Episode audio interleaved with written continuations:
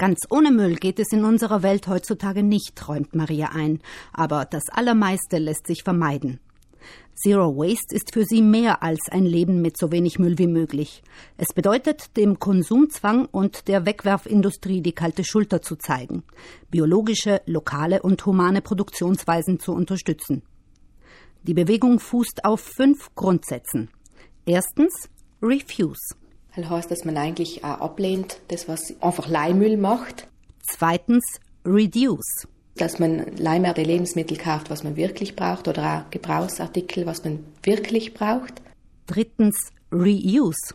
Das heißt, dass man auch die Sachen wieder verwendet, dass man sie nicht gleich wieder wegschmeißt, so wie früher eigentlich unsere ältere Generation, die was noch viel nochmal zusammengenannt hat oder auch nochmal zehnmal zusammengenannt hat dass man heutzutage auch wieder umfängt, die Sachen nicht gleich wegzuschmeißen, sondern vielleicht nochmal zu reparieren oder auch für andere Zwecke sinnvoll zu nutzen.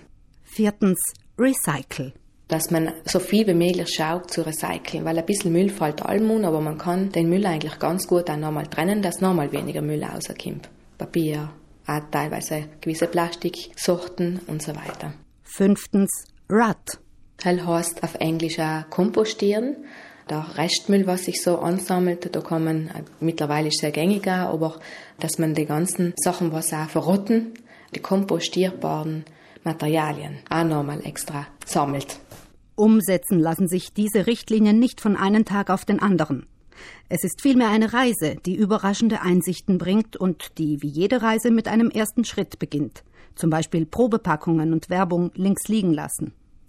Wer damit anfängt, den Nutzen von Gegenständen und Gewohnheiten zu hinterfragen, entdeckt nach und nach immer mehr Möglichkeiten für einen nachhaltigeren Lebensstil. Zum Inkaufen Stoffsackler wieder genommen.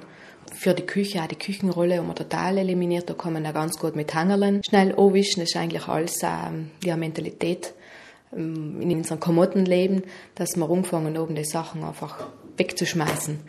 Und äh, da ist halt ein neues Bewusstsein entstanden. Die Servietten haben wir mittlerweile auch. Hat uns sogar unsere Oma ihre gekauft, weil sie nicht mit Duschen kennt, dass wir ins Leimer mit so Tüchler aufwischen. Dann hat sie uns richtige Servietten wieder gekauft. Stoffservietten bei Tisch und wenn schon, denn schon, auch bei der Körperpflege finden sich eine Menge Gelegenheiten, um Müll zu vermeiden. So im Boot zum Beispiel. Daheim habe ich angefangen, ähm, statt Toilettenpapier auch Durchvarianten zusammenzuschneidern, damit man zusammen nichts verbraucht oder auch bei den Taschentüchern wieder zurückzugehen zu den alten Rotztüchler. Das macht ganz viel aus, auch, vor allem in Winterreine, wo eins nach dem anderen ausgezogen wird.